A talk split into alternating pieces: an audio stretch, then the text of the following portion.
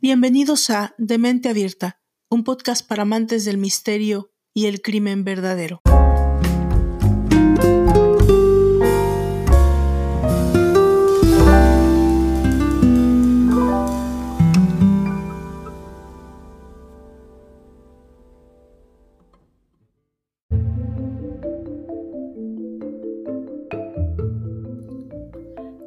Relaciones de sumisión en la pareja pueden catalogarse como todas aquellas en las que un miembro de la pareja cede ante las peticiones del otro y le concede máxima obediencia. Tradicionalmente se consideraba que eran las mujeres quienes vivían mayormente estas relaciones de sumisión, pero hoy día se sabe que este límite entre los géneros se ha borrado un poco e igual existen las relaciones de sumisión en la pareja en las cuales el hombre es quien asume el papel de sumiso. Por supuesto, este tipo de relaciones en las que no existe un equilibrio se pueden catalogar como tóxicas, ya que la mayoría de las acciones y decisiones se dan en torno a un sujeto, mientras el otro queda anulado, permanece en silencio. Mantener esta dinámica de sumisión y dominación en la pareja puede ser un poco peligroso cuando las barreras se van borrando, pues si bien muchas veces este tipo de relaciones comienzan en la cama, como forma de juego, otras veces se determinan de instalar en todos los planos de la vida cotidiana y social y la víctima termina sufriendo inclusive de humillaciones. Para determinar cómo surgen las relaciones de sumisión, hay estudios que parten de la afirmación, según la cual éstas se elaboran de forma inconsciente a partir de los modelos de género. Pero, ¿qué hay de la dependencia emocional? Uno de los motivos de consulta más frecuente para los psicólogos es la codependencia o dependencia emocional. Se trata de un problema por el que se sufre una especie de enganche de la pareja, porque existe una necesidad muy grande y continua de afecto. Es algo similar a lo que se sufre con la dependencia del alcohol, por ejemplo. Afecta tanto a hombres como mujeres. La diferencia está en que los hombres que la sufren tienden a ocultarlo más por vergüenza, agravándose de este modo el problema. Esta situación puede vivirse de forma puntual con una relación, pero lo más frecuente es que el patrón se repita con todas y cada una de las parejas que se tienen. Esta dependencia no se debe a razones más o menos objetivas, como económicas, minusvalías de algún tipo, sino que puramente es la necesidad de amor. Quien la sufre es una persona con un miedo tremendo a la soledad y que no concibe su vida sin pareja. Pero avancemos un poco más. ¿Qué hay entonces de las parejas psicópatas? Existe un dicho que reza, Dios los cría y ellos se juntan. Pues la ciencia acaba de respaldar, al menos en parte, este refrán. De acuerdo a una investigación reciente, las personas con rasgos de psicopatía suelen sentir atracción en mayor medida por otros psicópatas. Así, tras llevar a cabo el estudio, se descubrió que si bien los rasgos de psicopatía son poco atractivos para las personas a la hora de considerar una relación romántica, cuando se trata de individuos que muestran estos comportamientos, estos suelen preferir a otros con una personalidad similar. La psicopatía o también llamada trastorno antisocial de la personalidad, se trata de un trastorno de la personalidad en la que los individuos muestran poco o ningún respeto por las normas sociales convenidas. En la misma línea, los psicópatas suelen ser manipuladores, impulsivos, inteligentes y poco considerados con las emociones de los demás. Respecto a este trastorno, la mayoría cree que se trata de una condición exclusiva de asesinos en serie o personas con serios problemas. Sin embargo, se ha demostrado que entre el 0.2 y el 3.3% de la población mundial podría considerarse psicópata. Aún más, es posible encontrar a personas con estas características en cualquier entorno. La historia que nos ocupa esta ocasión tiene como protagonista a una mujer que encaja en cualquiera de estos conceptos.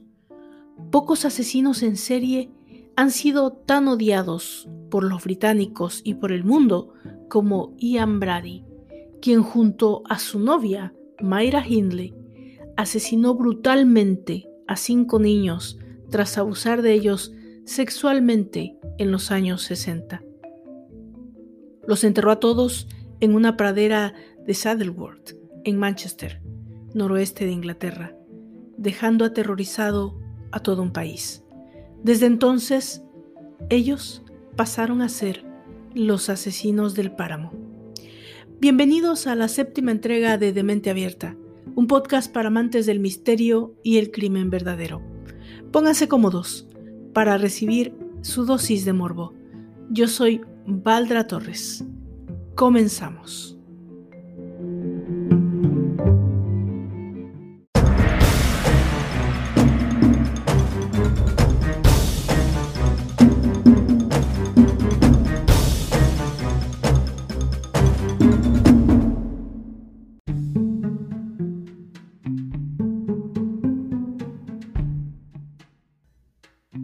Myra Hindley nació en el distrito de Cromsall, Manchester, Inglaterra, y fue criada por su abuela Ellen Maybury. Su hermana pequeña, Maureen, nació en agosto de 1946. Se cree además que Bob Hindley, su padre, le pegaba cuando era niña, además de maltratar a su esposa y madre de Myra, Nellie. Bob y Nellie se divorciaron en 1965. Un dato curioso y relevante es que Mayra tenía un cociente intelectual de 107. Estudió en la Ryder Brown Secondary Modern School, donde era considerada una buena alumna, atleta, escritora y a todas luces una chica responsable. Cuando tenía 15 años, Mayra sufrió una tragedia que marcaría su vida para siempre. Su gran amigo, Michael Higgins, de 13 años, murió ahogado al ir a nadar una tarde. Al parecer, Michael le había pedido a Mayra, quien era una excelente nadadora, que le acompañase, pero ella decidió no ir. Mayra siempre creyó que si hubiera ido con Michael, podría haberlo salvado. Después de este suceso, la joven se convirtió al catolicismo, la religión de su amigo Higgins, y dejaron de importarle sus estudios, bajando su rendimiento y nivel notablemente. Durante meses, Mayra lloraba constantemente y encendía las velas en nombre de su amigo por todo Manchester. Finalmente, Mayra dejó el instituto en 1957 y consiguió su primer trabajo como empleada en Lawrence Scott en Electrometers, una agencia de ingeniería eléctrica. En 1959, Mayra inició una relación con Ronnie Sinclair, pero terminan poco tiempo después. El 16 de enero de 1961, Mayra empieza a trabajar en una empresa química de nombre Millwards. Allí fue donde Mayra conoció a Ian Brady, un empleado de la empresa. Brady era un joven cuatro años mayor que ella, procedente de Glasgow, quien tenía un importante historial de crueldad animal, violencia y algunos arrestos por motivos sexuales. Ian Brady trabajaba allí como secretario desde febrero de 1959. Mayra se sintió atraída por él inmediatamente, pero Brady la ignoró durante un año. Durante 1961, Mayra escribía un diario íntimo en el que relataba a lo largo de ese año la fascinación y la admiración que sentía por Brady. El 22 de diciembre de 1961, en una fiesta de Navidad organizada por su empresa y tras haber bebido alcohol, Brady y Mayra iniciaron una relación.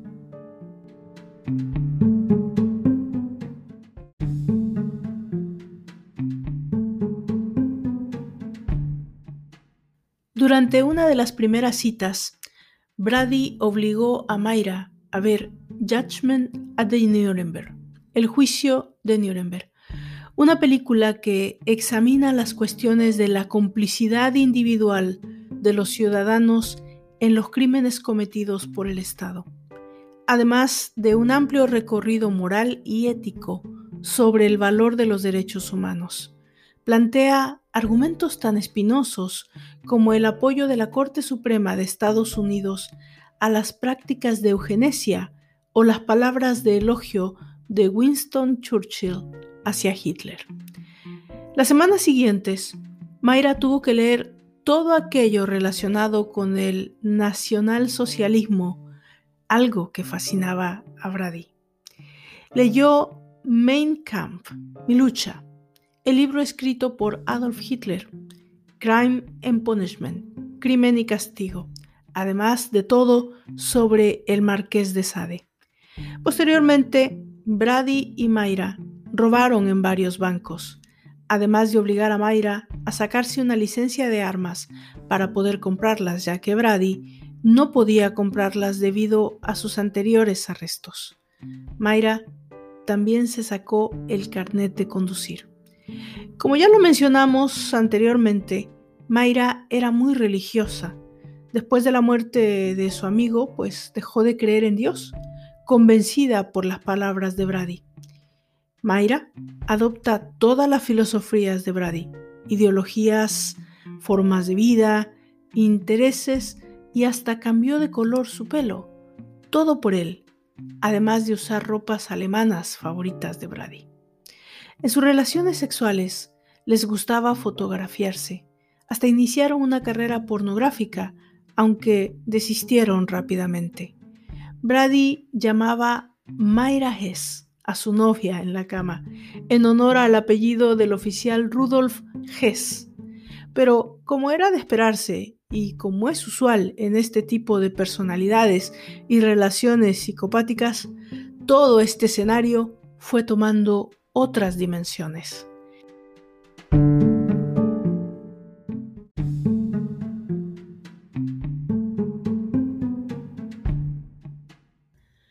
A mediados de 1963, Brady pierde todo interés en los robos de bancos y empieza una carrera como violador y asesino para satisfacer sus impulsos sexuales. Poniendo a prueba su lealtad ciega, Brady tramó e incluyó a Mayra en sus planes de violación y asesinato. En julio de 1963 reclamaron a su primera víctima, Pauline Reed. El 12 de junio de 1963, Pauline, una adolescente de 16 años, había quedado con unas amigas para ir a una fiesta. Sin embargo, a última hora, las amigas decidieron no ir. Pero la jovencita no quiso perdérsela, de tal forma que inició su camino sola. Salió de casa a las 8 de la noche de aquel día. Mayra se le acercó y convirtiéndose en cómplice de Ian, la convenció de que la acompañara hasta los páramos para que la ayudara a buscar un guante que se le había perdido. Ian la siguió en su moto una vez que llegaron a los páramos, comenzó la pesadilla de Pauline. Ian la golpeó, la desnudó con violencia, la siguió golpeando incansablemente y finalmente la violó. Mayra fue simplemente una testigo impasible de esa terrible escena. Una vez finalizada la agresión sexual a la jovencita Pauline, se le estranguló con un cinturón y la enterraron en un hoyo que ambos cavaron. Los intentos de la policía más tarde por hallar el cuerpo de la jovencita serían en vano. Unos meses más tarde, el 23 de noviembre de 1963, un niño de 12 años había ido al cine con un amigo. Cuando finalizó la película, fueron hasta el mercado para ver si podían ganar algo de dinero, ayudando a los mercaderes ambulantes a recoger sus puestos. Mayra entonces se le acercó. Utilizando la misma estrategia anterior, le pidió que le ayudara a buscar un objeto que se le había perdido y le dijo que le iba a recompensar si lo encontraban. Como era de esperarse, el chico no tuvo problema en acompañar a Mayra hasta el páramo, donde lo esperaba Ian. Cuando el pequeño llegó, Ian comenzó a golpear a John y le obligó a quitarse la ropa. Una vez hecho esto, lo violó analmente y el chiquillo cayó al suelo inconsciente. Cuando Ian trató de ejecutarlo con una pistola, esta no funcionó. Así que esperó a que John recuperara el conocimiento para asfixiarlo con un cinturón. Acto seguido, Mayra, quien había estado fríamente contemplando la escena, le ayudó a cavar otro hoyo y enterraron al chiquillo. Nuevamente, las búsquedas de la policía en la desaparición de John no dieron resultado. Kit Bennett, un chiquito de 12 años, desaparece el 16 de junio de 1964. Fue conducido hasta el mismo páramo y corrió la misma suerte que John, siguiendo exactamente el mismo modus operandi, aunque esta vez la pareja actuó junta para proceder al engaño. La desaparición no se descubrió hasta la mañana siguiente, cuando su abuela, quien lo esperaba en casa, no supo de él. Ella había dado por hecho que los padres no lo habrían dejado ir el día anterior. El cuerpo de este pequeñito nunca se descubrió porque Ian ni Mayra quisieron revelar dónde lo habían enterrado.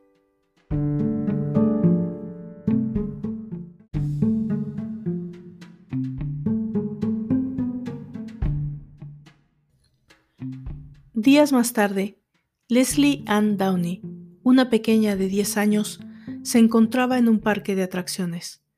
Tristemente, había ido sola ese terrible día en que se encontró con los asesinos del páramo.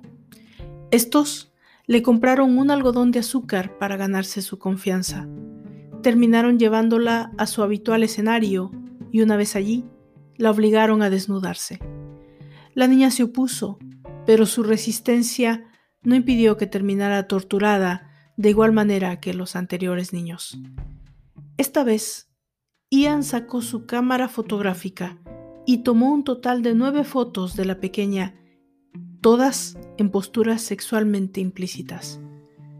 Mientras la niña lloraba, Mayra sacó su grabadora y decidió llevar eso a otro nivel, grabando y escuchando una canción de los Beatles mientras Ian la violaba anal y vaginalmente para después asfixiarla con un cinturón.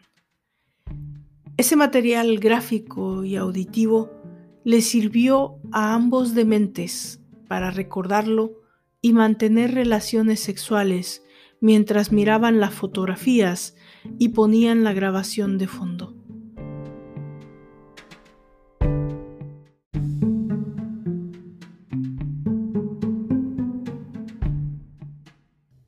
El 30 de diciembre de 1964, Jennifer Tige desaparece misteriosamente. Fue engañada, torturada y violada usando el mismo modus operandi. Aunque este crimen al principio no fue relacionado con estos psicópatas, finalmente Mayra confesaría su responsabilidad también en esta muerte. Edward Evan fue la última víctima conocida de estos asesinos. Un jovencito que, convencido de acompañar a Mayra a casa mediante insinuaciones sexuales, fue golpeado, torturado mientras estaba amarrado junto al sofá. Esta vez confiaron demasiado en su suerte. Aquella noche, mientras Edward estaba aún con vida, Mayra decidió ir a visitar a su hermana pequeña, la cual vivía con su pareja de nombre David Smith. La velada con su hermanita se alargó y eran altas horas de la madrugada cuando Mayra decidió regresar. Dada la hora, su cuñado decidió acompañarla.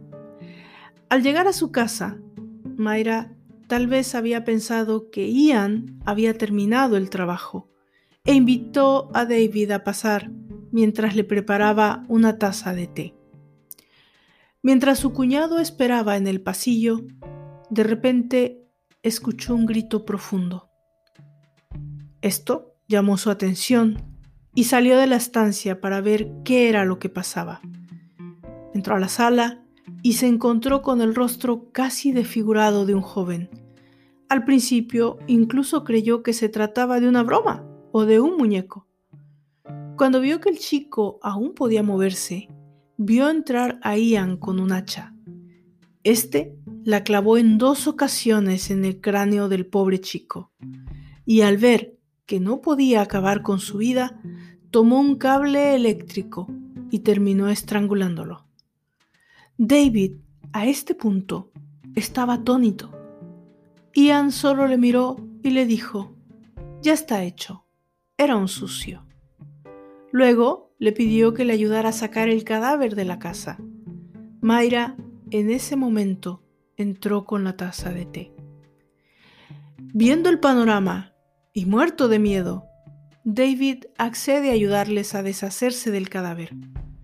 Cuando todo finalizó, David quiso volver a su casa. Mayra confió que su cuñado no diría nada y le dejó marcharse tranquilamente. Pero David no estaba dispuesto a irse a casa. Acudió inmediatamente a la policía de la comisaría de Manchester. Ellos acudieron de inmediato a corroborar lo dicho por David, lo que pudieron hacer, y finalmente Ian y Mayra fueron detenidos por el asesinato de Edward.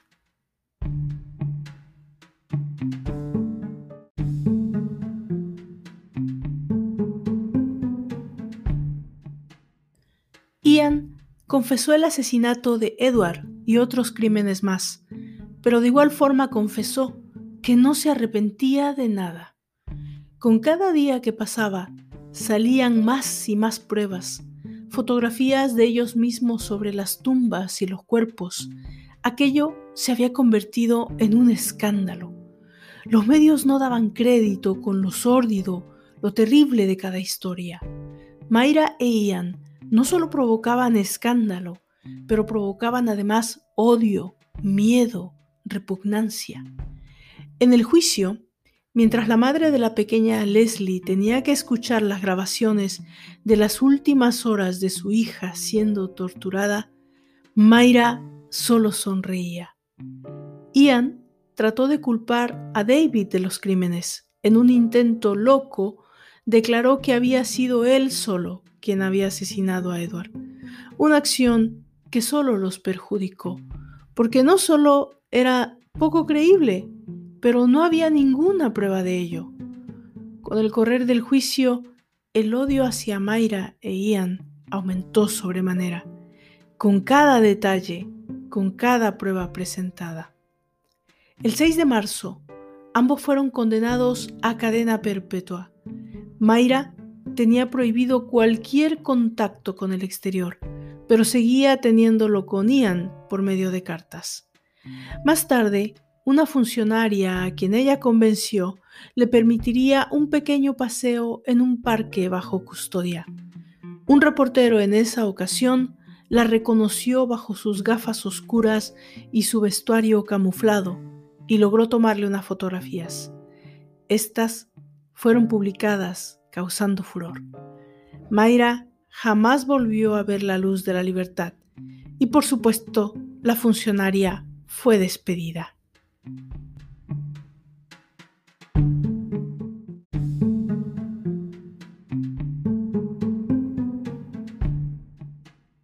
Esta mujer tenía admiradores alrededor del mundo, que le hacían llegar cartas, flores, regalos a su celda.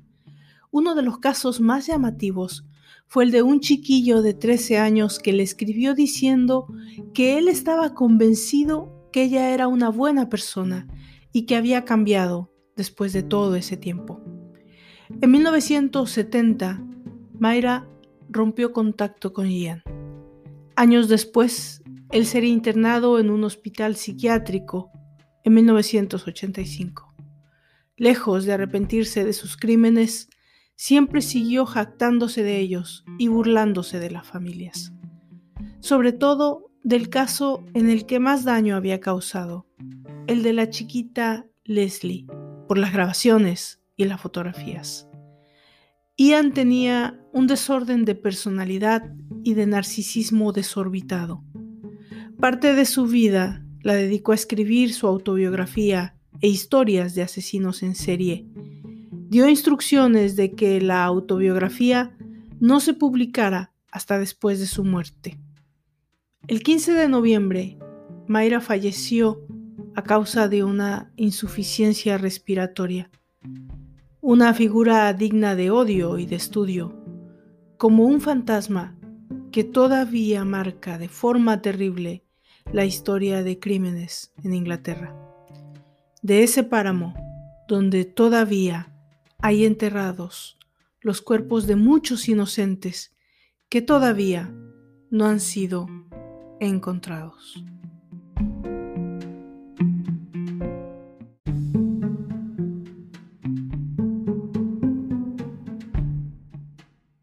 De esta manera hemos llegado al final de esta séptima entrega de la segunda temporada de Demente Abierta, un podcast para amantes del misterio y del crimen verdadero.